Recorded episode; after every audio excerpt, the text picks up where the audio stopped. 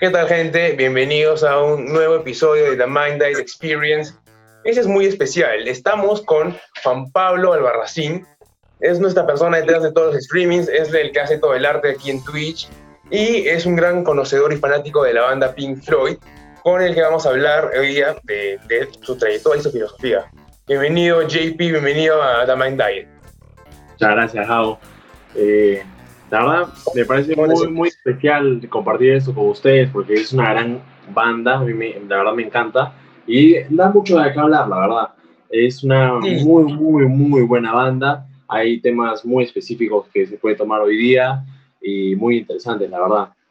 Yo, yo creo que este episodio es, es importante porque no hay, como que creo que Pink Floyd es una banda que tiene mucho misticismo alrededor de ella. Mira, no sé si me dejas si, me, si, me, si, perdón, si compartes mi punto de vista, es que yo creo que la mayoría de nosotros hemos crecido con The Wall, parte 2, cuando éramos chibolitos, pues, y cantábamos We don't need more education.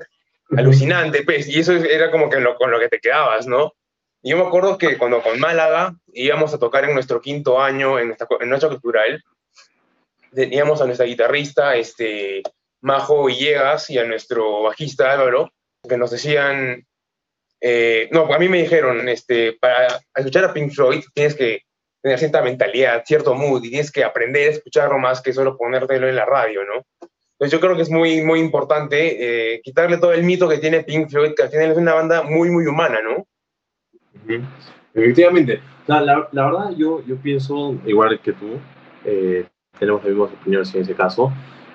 yo, la verdad, desde chiquito, mi, mi, papá siempre me lo ponía en la, en la radio, y cada vez que viajamos, estábamos ahí. Es más, yo, yo, siempre le decía a mi papá que no me gustaba mucho, porque, no sé, era un poco, tenía, tenía influencia media oscura, ¿no? Se puede decir, ¿no? Claro, sí, súper psicodélico. aparte, era bien, era diferente a lo que yo escuchaba normalmente. Yo normalmente escuchaba reggaetón y a veces un par de Queen, cosas así, no, no tenía mucha cultura en ese entonces.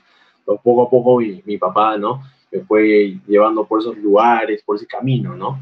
Y entonces, la verdad, a mí, yo, yo desde chiquito ya siempre pensé, Pink Floyd eh, me gusta, me gusta. Así, y poco a poco fui creciendo, ya me aprendí la letra y empecé a investigar un poco más. Mi papá también me regalaba los álbumes. Eh, mi papá le gusta mucho coleccionar ese tipo de cosas, escucharlo, y ahora en vinilo, y nada, y el arte que hay en, en esos álbumes son magníficos, a mí me encanta, a mí me encanta. Y eso que yo estoy metido un poco más en eso y, y, son locos, son locos. Es lo que también me gusta porque rompe esa barrera, ¿no? Claro, justamente eso, porque ahorita que estábamos tú y yo conversando, en, o sea, detrás de cámaras y todo esto, me recomendaste una canción este, súper sinfónica, por decirlo de alguna forma, que es Atom Heart Mother. Entonces, ¿qué hice yo? Me metí en mi cuarto con la tele, todo volumen, y me quedé ahí escuchando porque son 23 minutos de canción, pues. Y viene mi, viene mi hermana, viene mi hermana y me mira con una cara de, ¿qué haces? Y me, me, pregunta, ¿qué haces? ¿Qué escuchas? Le digo, nada, mira, y, y pa' concha, o sea, el, el, logo de ese álbum es una vaca mirando para atrás. O sea, es lo más random del mundo, pues. Entonces, así fue como... Y la canción es increíble, ¿eh? tiene todas sus partes, ya hablaremos de ella. Para empezar este episodio, eh, quisiera que me cuentes, que nos cuentes un poco de la historia de Pink Floyd, ¿no? cómo empezaron de una forma breve para poder hablar de los temas jugosos, este, como el dinero, la guerra, todo eso. Fue una de las primeros, eh, primeras bandas que hizo canciones largas, eh, el significado que tienen las canciones y poco a poco, ¿no? Más que todo, si tú te pones a, escuchar los primeros álbumes, tú dices, eso no es Pink Floyd, esto es cualquier otra cosa, es, es, no sé, totalmente diferente. Poco a poco fue cambiando, ¿no? Más que todo, desde, desde el comienzo fue como un blues, ¿no? Y tocaban en, en, en estas, estos bares así súper undergrounds en Londres y tocaban. Y tú veías los conciertos y e, era más luces, tú veías luces, luces y no los veías a ellos. Entonces era una cosa súper loca. Y bueno, primero fue el primer vocalista que era Sid Barrett, que bueno, eh, al final eh, él es el que formó Pink Floyd, ¿no? Te puedo decir, y tenía mucho talento con la guitarra. Y bueno, más que todo, o sea, si tú veías cómo tocaba él, él no tenía eh, lo que se viene a decir técnica, solo era originalidad y salía lo que, lo que salía, él le gustaba.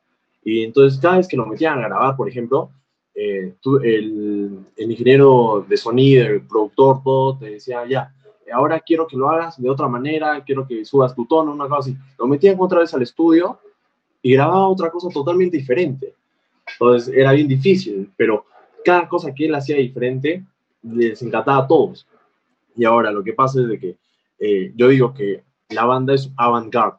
Avant-garde es como que es una definición que le encuentran cuando son ideas nuevas, inusuales, cuando experimentas. Entonces lo que hace Pink Floyd, que desde siempre lo ha hecho, ha experimentado, siempre ha experimentado nuevas cosas, ha intentado involucrarse. Él, eh, Pink Floyd estuvo cerca, eh, eh, estuvieron grabando en la misma esquera con Davides, por ejemplo, pero ya, hay gente obviamente que le gusta Davides y hay gente que le gusta Pink Floyd. ponte, en ese caso, los dos iniciaron en el mismo punto y yo creo que los que más han lanzado y han, se han atrevido a hacer más cosas han sido Pink Floyd y han, han, hecho cosas bien, bien, bien, bien raras, bien diferentes, pero al final quedan como que un masterpiece, o sea, una cosa que nadie lo ha visto, nadie, nadie lo ha visto. Para empezar, ellos, ellos empezaron eh, con, con el delay, con los ecos, ¿no? Para empezar, agarraban y ponían mil micrófonos en todo, toda la grabación y, y ponían como que delay, ¿no? Y ya hacían cosas locas, ¿me entiendes?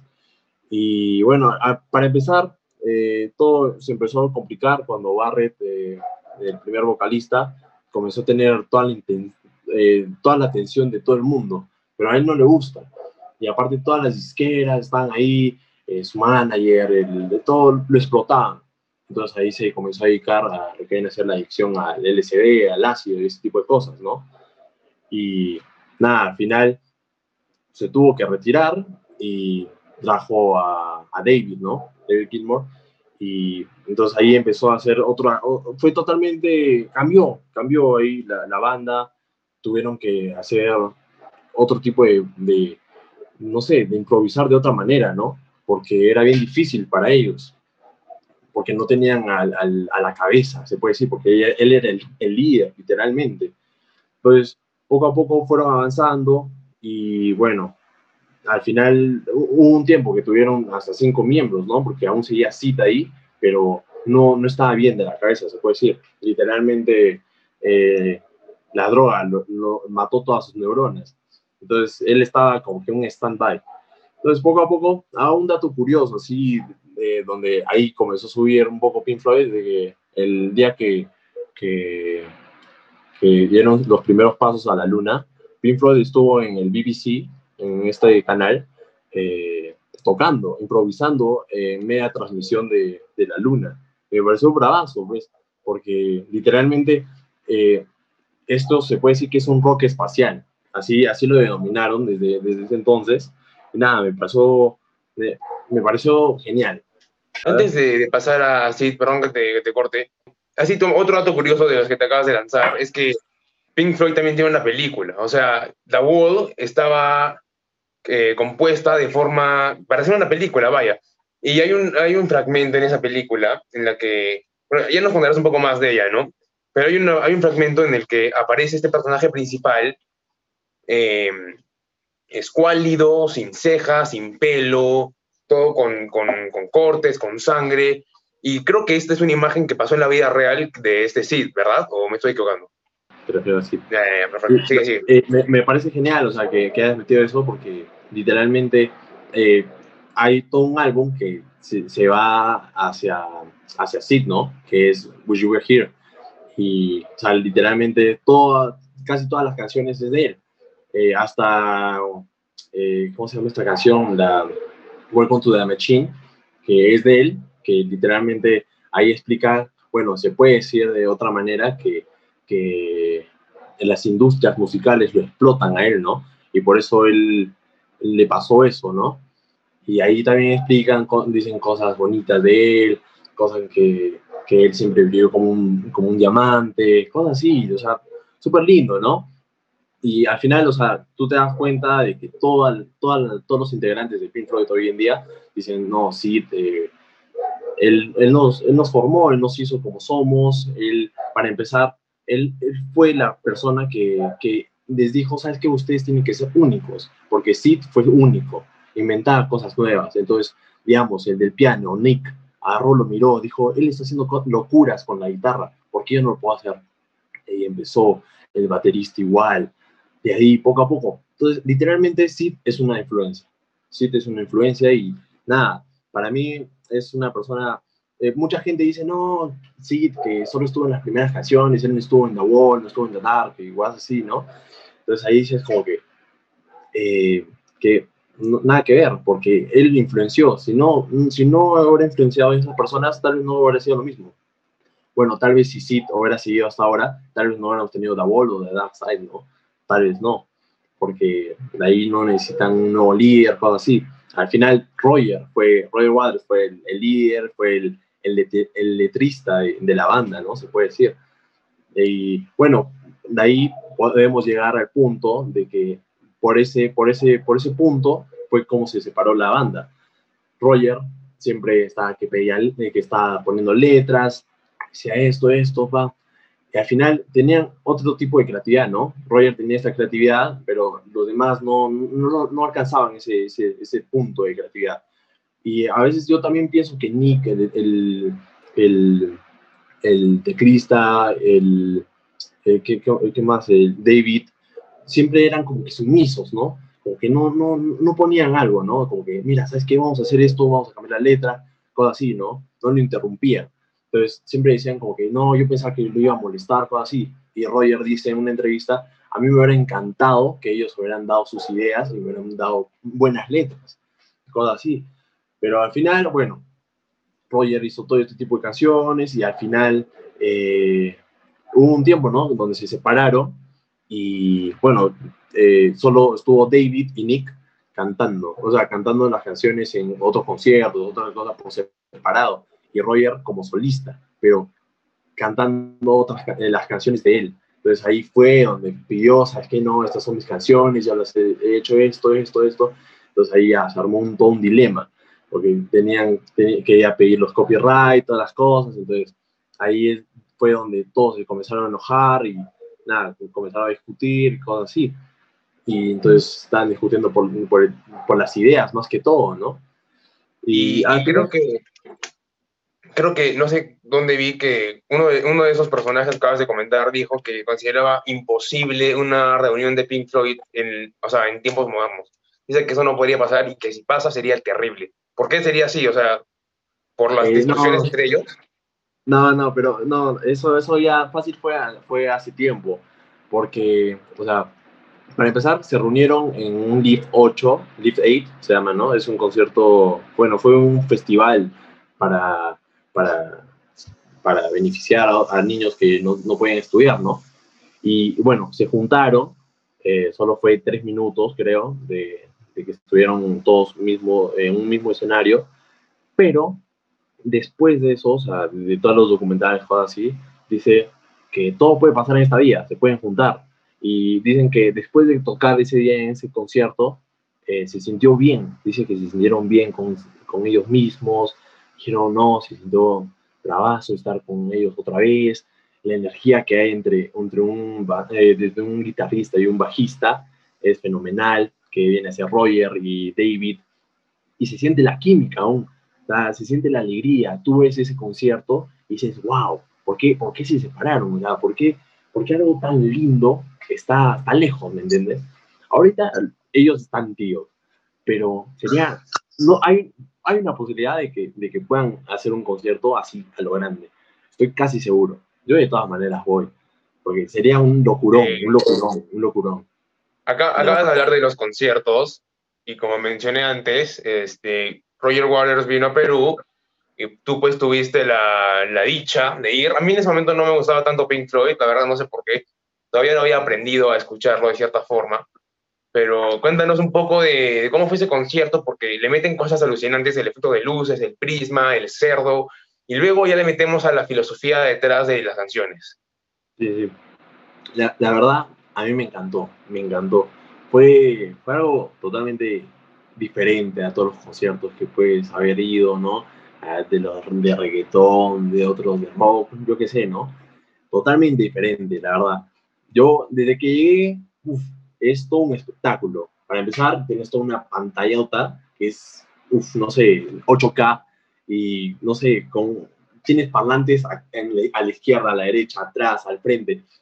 Y los efectos sonoros de Pink Floyd son que cada rato cambian, ¿no? Están en left, right todo el rato, ¿no? Entonces tú, tú estás ahí como si estuvieras con, con dos audífonos así, esos que cancelan eh, sonido, estás así y estás vibing ahí con toda la gente y todos cantan. Eh, Roger está ahí tocando el bajo, que es eh, su instrumento. Eh, todas las canciones que literalmente son buenas, se puede decir que son las más conocidas, están hechas por él. Entonces, también es algo positivo en ese, en ese caso. también me encanta mucho las guitarras que tenía, tenía como que 20 guitarras, 20 bajos, 20 guitarras y usaba eh, cada guitarra diferente, cada rato. Y después está, cuando tocaron Animals, que el álbum es una fábrica, ¿no? Comenzaron a salir eh, dos, dos, de estos tubos de, de, las fábricas y comenzaron a salir humos. Y ahí salió el, el, el pic, ¿no? El chanchito, comenzó a volar por todo el escenario, decían palabras así en contra de, de los políticos, ¿no? como que, eh, no sé, fuck you, pick, una cosa así, ¿no? Y ya están ahí en, el concierto, es una cosa alucinante, también sale Roy Waters con su, con su máscara de, chancho y dice, fuck the pigs, cosas así, es, es alucinante, es muy chévere, salen también eh, eh, artes de, de, Donald Trump, de Bolsonaro, cosas así, ¿no?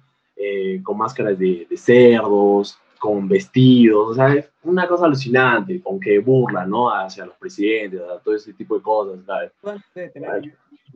Setenta y tantos. Sí, está, está, está, viejazo, está viejazo. Eh, yo, yo, yo, dije, una de estas eh, que está cantando, se, se, se, nos va, se nos va. se nos va, se nos va, se nos va, porque sí, sí, sí está, sí está, sí está viejo. Tú y yo, hemos ido a un concierto en Mejía. Bueno, es un tributo, ¿no? Un tributo que le hicieron a, a Pink Floyd, que fue buenísimo, fue buenísimo, fue muy bueno. Creo que el tributo aquí en Perú se llama Big Pink, con guitarras. y bueno, y bueno, es muy buen show. Y justamente cuando tocan esta canción eh, Pigs, eh, ponían pues imágenes de, creo que era de PPK o de Vizcarra, de cerdo. Entonces, ahora sí quiero entrar a la filosofía y quiero que me cuentes un poco de qué va ese álbum, ¿no? Claro, más que todo, eh, hay, hay, hay muchas cosas de qué hablar, ¿no? Es más que todo, es un, es un individuo polifacético, ¿no? Se puede decir. Eh, hay bastantes temas de qué hablar en ese sentido. Eh, por ejemplo, la primera canción, más que todo, se, se, refiere más que todo, está hecho para su esposa, ¿no? De Roger.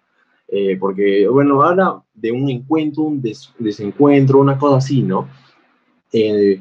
Pero al final, después está, vienen esta que viene es dogs, que se refiere a los perros, ¿no? Eh, y los perros es como que de estas personas eh, trabajadoras, ¿no? Que son como que esclavos del trabajo, se puede decir, ¿no?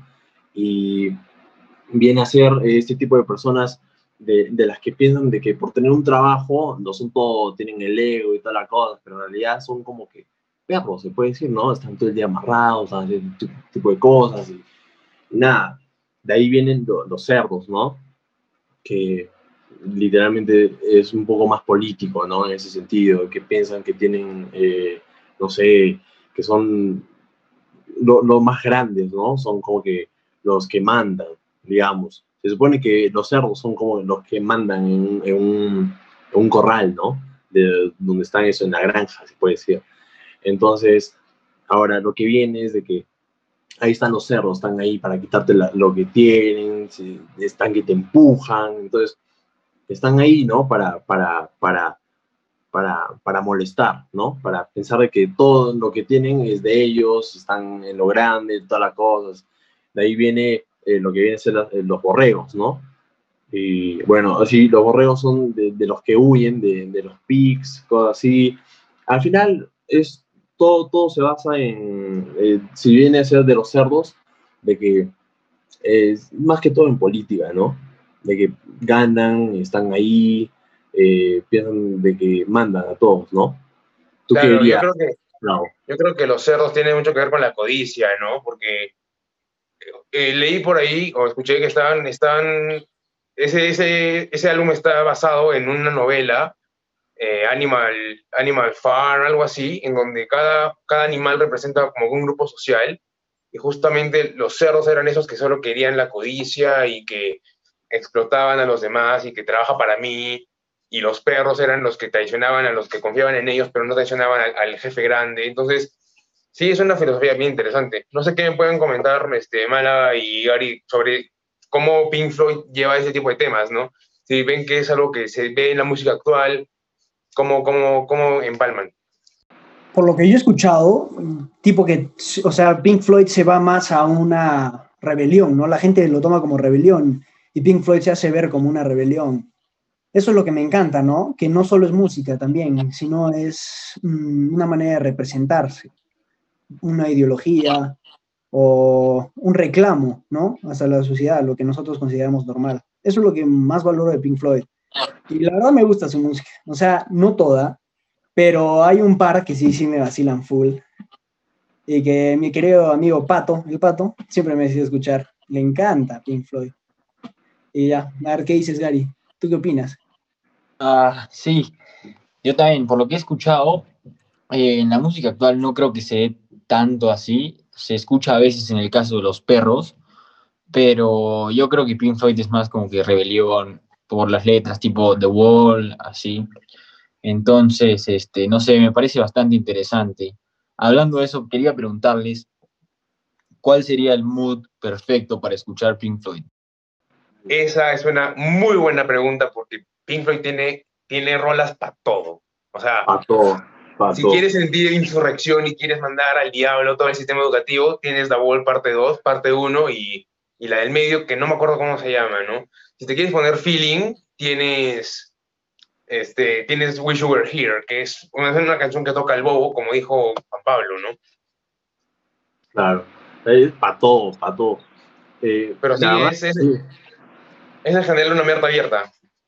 Claro, yo, la verdad, eh, yo escucho Pink Floyd a veces cuando hago tareas, cuando estoy jugando, cuando estoy un toque sad, cuando estoy happy, cosas así, ¿no? Y también, la verdad, hay muchos álbumes que eh, tienen poca letra, bueno, eh, algunas canciones que tienen poca letra, pero tienen una banda sonora alucinante, que solo la escuchas y te da escalofríos y tú comienzas a sentir cosas y, y dices, wow, qué, qué buena canción, y tú solo lo escuchas y solo estás vibing todo el rato, estás que la vives y, nada, es una cosa inexplicable que, que la verdad es, es, un sentimiento que cada uno siente, ¿no? Y poco a poco, tal vez a mí, a mí yo también inicié, dije, no, Pink Floyd, son larguísimas las canciones, no, me da flojera, todo así. Uno empieza así, ¿no? Yo, yo por lo menos de chiquito, yo pensaba eso, ¿no? Pero poco a poco te va gustando, vas entrando un poco más en el mood, vas entendiendo un poco más las letras, vas entendiendo un poco más eh, lo que viene a ser eh, los instrumentos, el saxo, el teclado, todo, todo. Es, es un masterpiece, se puede decir, ¿no?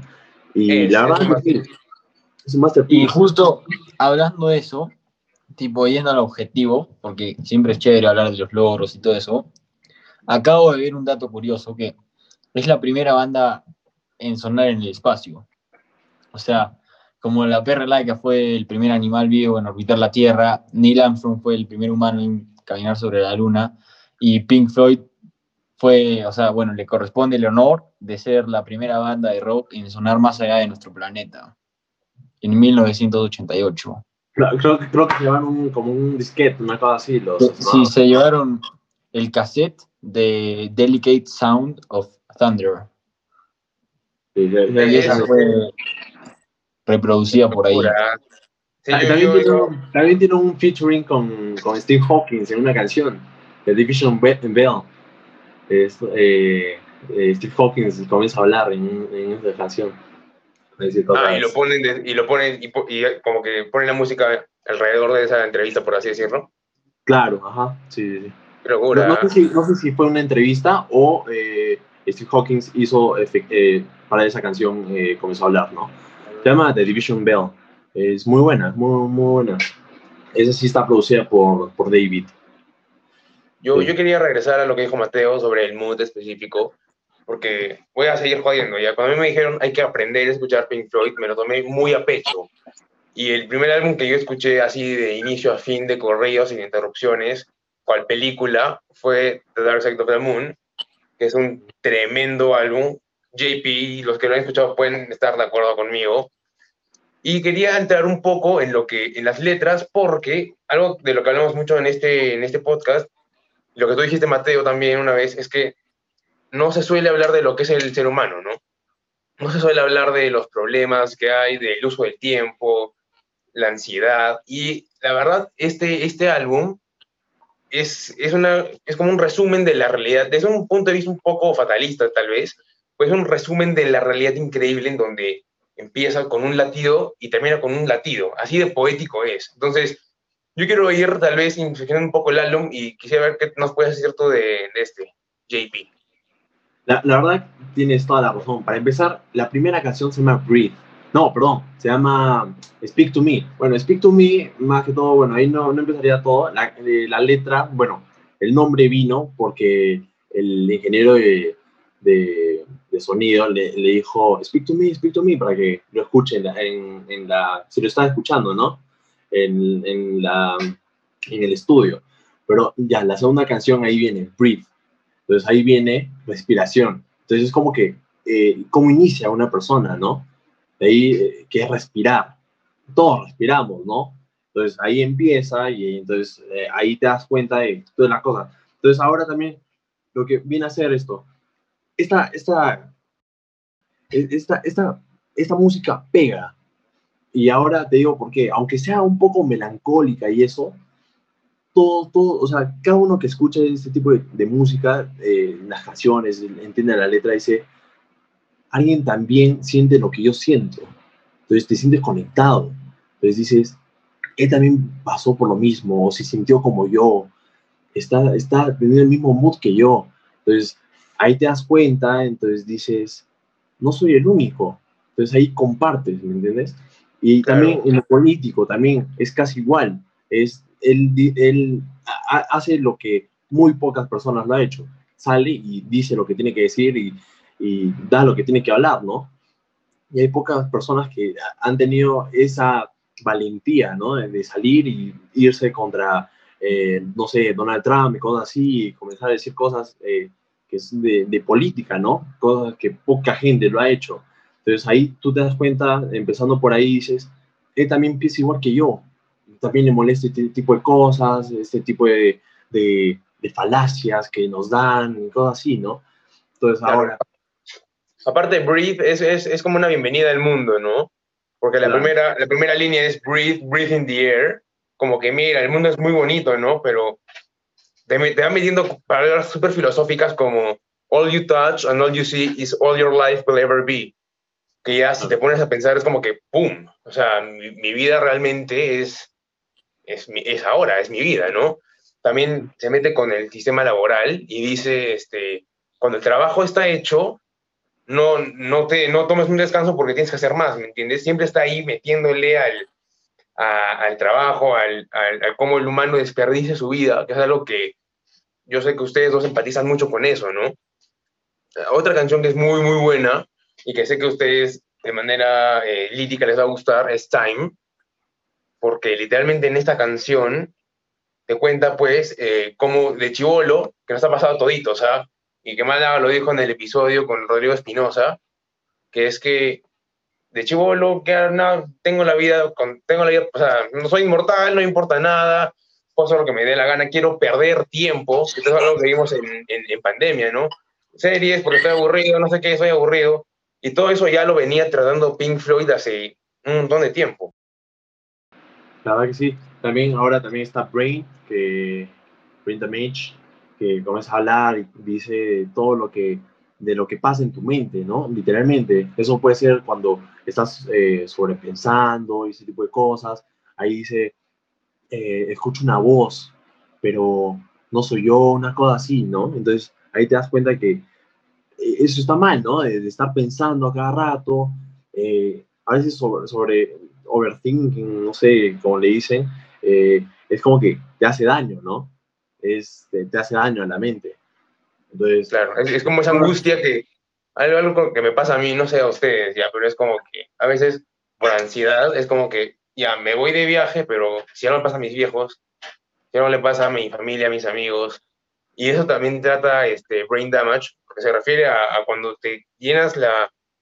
Eso, eso creo que está en, en, en Eclipse, perdón, que es cuando te dice, cuando te, tienes la cabeza llena de cosas, te veo en el Dark Side of the Moon, que es como que, el lugar de los incomprendidos, el lugar en donde la gente puede ser quien es y donde ya te liberas un poco, ¿no? Tiene mucha carga, mucha, mucha carga filosófica, la verdad. La verdad, la verdad que sí, la verdad que sí. Y algo que sé, un tema que sé que todos hemos escuchado es Money.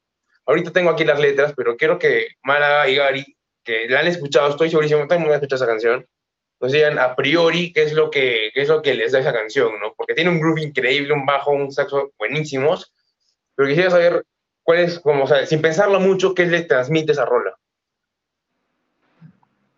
Nada de estrés. Como la palabra lo dice, money. Mucha libertad. Dato curioso, Roger Waters es comunista, ¿ok? Entonces, que te transmite eso es muy interesante ya, pero creo que no era su point. ¿Tú, tú, qué sientes cuando escuchas Money? Money me hace acordar, bueno, no, al revés. La de With a Lion, The System, me hace acordar a Money. A Porque Money comienza con esos sonidos así. De caja registradora, de billetes, claro. Sí, y bueno, me hace pensar, ¿no? Nos saca del esquema que nos hemos construido solito. Y sí, sí, sí sabía que era comunista, sí sabía que era comunista. Un, dato curioso sobre el comunismo de Roger Waters es que tiene una guitarra autografiada de Maduro y se volvió loco con eso. Perdón, Gary, te interrumpí. O sea, no sé si es comunista, pero en la canción se escucha, o sea, se escucha como una paz, una libertad. O sea, fácil es por eso también, como que, que no es tan necesaria. Tipo, no escuché muy bien la letra, pero cuando, o sea, la escuché así en un toque, y es como que libertad, o sea, como que sin preocupaciones económicas, algo así, ¿no? Me parece súper chévere. yo pienso más que todo que ahí está usando eh, mucho, está claro el cinismo, ¿no? Usado por, por Waters. Ahí se puede ver, ¿no? Eh, lo que viene a hacer Money. Y nada, eh, para empezar, todo, todo empieza, ¿no? también con tema político, ¿no? Más que todo. Ahí se ve, ¿no? Por ejemplo, cuando yo estuve en el concierto, nada, puso un video donde salía eh, Trump ahí contando los billetes, cosas así, ¿no?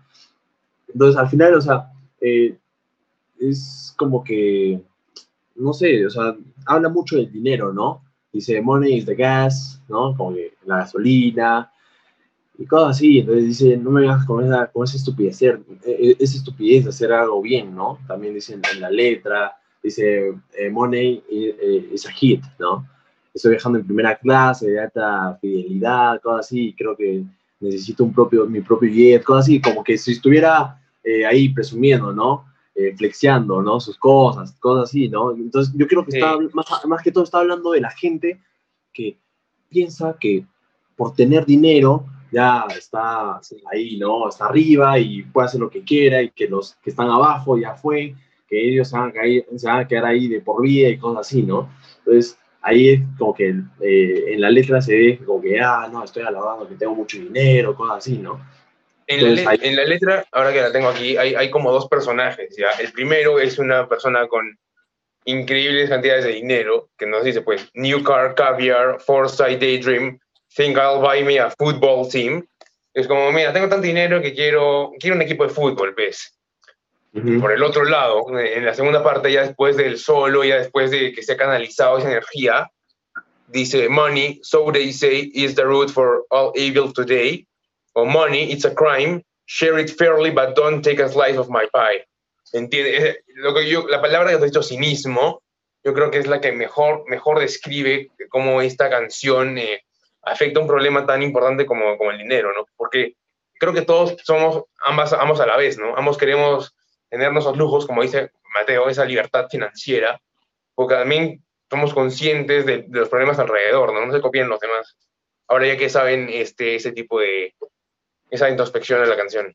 Acabo de ver el video, ya, y creo que, o sea, más critica como que al sistema, porque en todo momento se ve como que mucha gente haciendo colas o trabajando, se ven diferentes estratos sociales, casinos, etcétera. Entonces creo que es más como que el sistema y cómo lo ve la gente, pues. O sea, yo creo que ese es el sistema, pero también es como la gente está tan, de cierta forma, cómoda si es que está en el lugar correcto, ¿me entiendes? Que yo creo que es como, la canción es bien irónica y como que hace, de cierta forma a mí, me hace ver como que el dinero no lo es todo, ¿no? Y que ser esclavo del dinero es ser esclavo del sistema y el sistema está mal y todos lo sabemos. O sea, reconocemos que el sistema está mal, pero a veces actuamos bajo, bajo el sistema, ¿me entiendes? Claro, literalmente nosotros vivimos bajo el sistema, pero eh, no hacemos nada, ¿no? Al final, y nada, al final creo que somos esclavos de ese sistema. Y nada, es lo que yo creo que lo que trata de plasmar ahí, ¿no, Roger? Que de, todo ese tipo de personalidades, ¿no? De, la persona que está arriba, de la persona que está abajo, que uno piensa que por tener más cosas, ¿no? tiene más poder, ese tipo de cosas, ¿no? Claro, y, justo, justo yo creo que como el álbum, este Dark Side of the Moon es como un, está todo hecho en un esquema de, de ir en contra de lo establecido socialmente, en Time, la canción que ya les dije, que luego de que el joven está ahí tirando tiempo y pensando cómo perderlo, hay una vez en la que, en la que se da cuenta de que, bueno, pues su vida está pasando ahora y empieza a correr eh, contra la corriente, por así decirlo, porque la canción dice, el, el, el, sol es el mismo, pero tú eres, tú estás más viejo y tienes menos respiración, más cerca a la muerte. El tiempo ha venido, la canción ha acabado, pensé que tenía lo más que decir.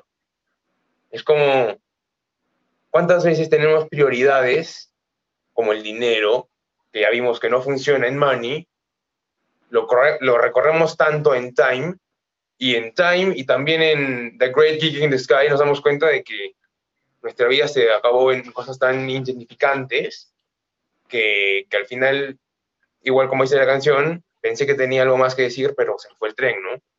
¿Qué, qué opinan ustedes de este pedazo de letra que les he, que les he dicho? No, me parece magnífico. O sea, la, verdad, ahí te das cuenta que te, hace pensar, ¿no? De que perdiste tu, tiempo, ¿no? Por solo decir, ahora no tengo ganas, lo haré más adelante. Al final, ¿qué hiciste? Nada, no hiciste nada. O sea, no, no, no compartiste, solo pensaste en el dinero, en estar trabajando, ser esclavo otra vez de, del sistema y ese tipo de cosas. Entonces ahí te das cuenta y dices, estoy mal, ¿qué hice? ¿No? Estoy no, viví mi vida, la he desperdiciado, ¿no? Sí, o sea, bien interesante, no me había puesto, o sea, no había analizado ese tipo de letras, ¿no? Bien reflexivo y para mí, yo como percibí esa esas canciones, esa banda, me, me, dio otra cara que yo no la había visto, ¿me entiendes? Me sorprende que, esa, que la letra sea así y me gusta, me gusta. Claro, por eso yo decía, filosofemos con, con Dark Side of the Moon, con Pink Floyd, porque esto es solo un álbum, ¿no? De ahí tiene otros en los que se basa en la guerra, y lo mejor es que no te tiene que decir las cosas para hacértelas entender. En la canción que acabo de nombrar, The Great Geek in the Sky, literalmente llevaron una, una, una chica, eh, les cuento un poco la historia, ¿no? Llevaron una chica que no sé bien quién era, la verdad, pero le dijeron, no quiero que digas nada, quédate en, unas, en las vocales y transmite el proceso mediante el cual una persona no quiere, no, se aferra a su mortalidad, luego la deja ir y la acepta. ¿Cómo mierda le pides eso a alguien y cómo mierda lo hace tan bien? A los que están escuchando. Solo se hizo una toma, solo se hizo una toma, nada más. Ah, yo no sabía, yo no sabía lo de una toma. Los que están escuchando, después Mala y Gary tienen, tienen tarea. Pongan, Spotify The Great, The Great Game in the Sky y es alucinante cómo, como te digo, se transmite toda esa toda esa, esa vibra, pues, y es lo que algunos llaman la magia de Pink Floyd, ¿no? Porque arma un colchón de sonidos increíbles y tiene un mensaje, pero solo sonido. Es, es, es, realmente, es realmente muy, muy alucinante. ¿De qué otra canción te gustaría hablar, este estimadísimo JP? ¿Qué crees que así tenga un contenido filosófico interesante? no, no tanto eh, de una canción en específico, pero sí quisiera hablar más o menos de, de dónde viene un poco la melancolía, ¿no? De, de Roger Waters al escribir ese tipo de cosas, ¿no? Para empezar, eh, hay una canción en The Wall que se llama Mother, y bueno, eh, bueno, todo inicia desde que él no tuvo a su padre, ¿no? Él estuvo en la guerra, él estuvo en la guerra eh, en británica, ¿no? Y nada, para empezar no tuvo esa, esa parte, ¿no? De, su papá, ¿no? Nunca estuvo presente. Y él estaba en toda esa época de Berlín, todas las cosas, del muro y ese tipo de cosas. Y entonces estaba hablando de que, más que todo, todo el mundo le decía, mira, esto es así, tal, tal, las protestas, todo ese tipo de cosas. Él no entendía el mundo, no entendía el mundo. No entendía por qué había separaciones, por qué había ese muro en Berlín, por qué, por qué habían guerras, no entendía. Y entonces ahí estaba su mamá. Entonces su mamá, se, se supone que su mamá es el, el, el, que lo cubre, ¿no? Por eso hay una canción que se llama Madre. Y lo cubre, o sea, como que lo cuida, lo, lo, trata de taparle los ojos, los oídos, de todo ese, ese tipo de, de, de, noticias que salen, ¿no? Entonces, ahí entonces es como que él, él, y su mamá construyen ese muro. Entonces ese muro se eleva, se eleva y se va elevando. Entonces allá nadie lo puede pasar, ¿me entiendes? Nadie puede, nadie, con, o sea, se, se, sentía muy bien con su mamá al lado, porque su mamá eh, le ayudaba, lo ayudaba a él en todo ese tipo de cosas, en sus crisis emocionales y todo, todo ese tipo de cosas, ¿no? Aparte, perder a un padre en la guerra es bien difícil, ¿no? Entonces ahí también sale el otro álbum que viene a ser The Final Cut, que literalmente es toda la guerra, ¿no? Todo ese tipo de cosas, ¿no? Y ahí viene, va, va directamente hacia una persona que es, eh, eh, no me acuerdo cómo se llamaba, eh, una, una ministra, ¿no? Británica, creo que se llama Margaret, una cosa así. Margaret Thatcher, sí. Eh, y bueno, esa, esa, esa chica, eh, bueno, esa política, esa ministra, eh, hizo cosas que no, no, no, estaban correctas, ¿no? Y él lo dice. Y en las canciones de, de, Final Cut siempre dice, Maggie, Maggie, ¿por qué nos haces esto? Cosas así, ¿no? ¿Por qué nos mandaste? Cosas así, cosas de la guerra, ¿me entiendes? Y es, una, es, es todo un álbum bien triste que viene a ser de, de, la guerra, ¿no? Porque habla de los soldados caídos, de los que no pudieron volver, de los que dejaron a su familia, ese tipo de cosas, ¿no? Entonces ahí te pones a pensar de, de todo lo que pudo haber pasado, ¿no? Eh, para que dedique todo una, un, un, álbum a la guerra, ¿no? Entonces, eh, claro, ese es, ahí, ese es, un grandísimo ejemplo de lo que nos decía eh, en, el, en, el, episodio de Cine y Filosofía, eh, cómo el, el, contexto afecta, afecta el arte y cómo es necesario tener una mirada contemplativa para poder ir a lo abstracto, ¿no? A lo que nos quiere decir, a lo fogoso ya para cerrar este episodio, yo quiero invitar a, todos los que nos escuchan a que se metan en la experiencia Pink Floyd, ¿no? Se, se busquen un álbum, yo diría Dark Side of the Moon, creo que es el más digerible para una primera escucha, si eres completamente nuevo. No sé qué opinas tú. Sí, The Dark Side of the Moon, o también puede ser The Wall. The Wall, claro. ahí, no. si estás triste, ¿no? Ahí ya te pones a escuchar Wish You Were Here, ¿no? Sí, pero bueno, yo invito a todos a que tengan esa mirada contemplativa con Pink Floyd. Como, mira, disculpen que casi todo el episodio ha sido JP y yo hablando. Creo que nos apasiona mucho la, las ideas que tienen detrás de estas canciones, nos, nos, emociona mucho cómo el arte puede transmitir tanto y queremos que todos se lleven eso a casa, escuchen, tengan la experiencia Pink Floyd y con eso, muchas gracias, estimadísimo amigo, por estar en este episodio, ha estado muy, muy interesante. Me ha gustado mucho, me ha gustado mucho. Y nada, solo denle una oportunidad de escuchar a Pink Floyd y déjenle pensar que es una... Es una algo para de... droguers, algo para droguers, triperos, que ya no... Nada de eso, totalmente nada de eso. O sea, para sí. empezar, eh, el primer vocalista se murió por sobredosis, entonces los demás ya tenían miedo de ese tipo de cosas. Sí, no. Gente, de verdad, los invitamos la, la, a que... Mejor, la mejor droga es la creatividad, nada más. Uh. Los invitamos a que tengan la experiencia Pink Floyd en sus casas, con sus amigos, que hablen de, de, los temas que tratan, del dinero, de la guerra, de la política, de los cerdos, de todo. Y que nos sigan en Instagram como MindDiet-bajo, que nos sigan en Twitch, que nos sigan donde quieran, porque pronto vamos a estar lanzando clips de episodios pasados en este, Facebook y en YouTube, para que no tengan que comerse todo el todo el episodio, los 45 minutos, y no vayan a lo que más les interesa. Por eso, gente, gracias por estar acá con nosotros. Un tremendo abrazo. Nos despedimos. Adiós.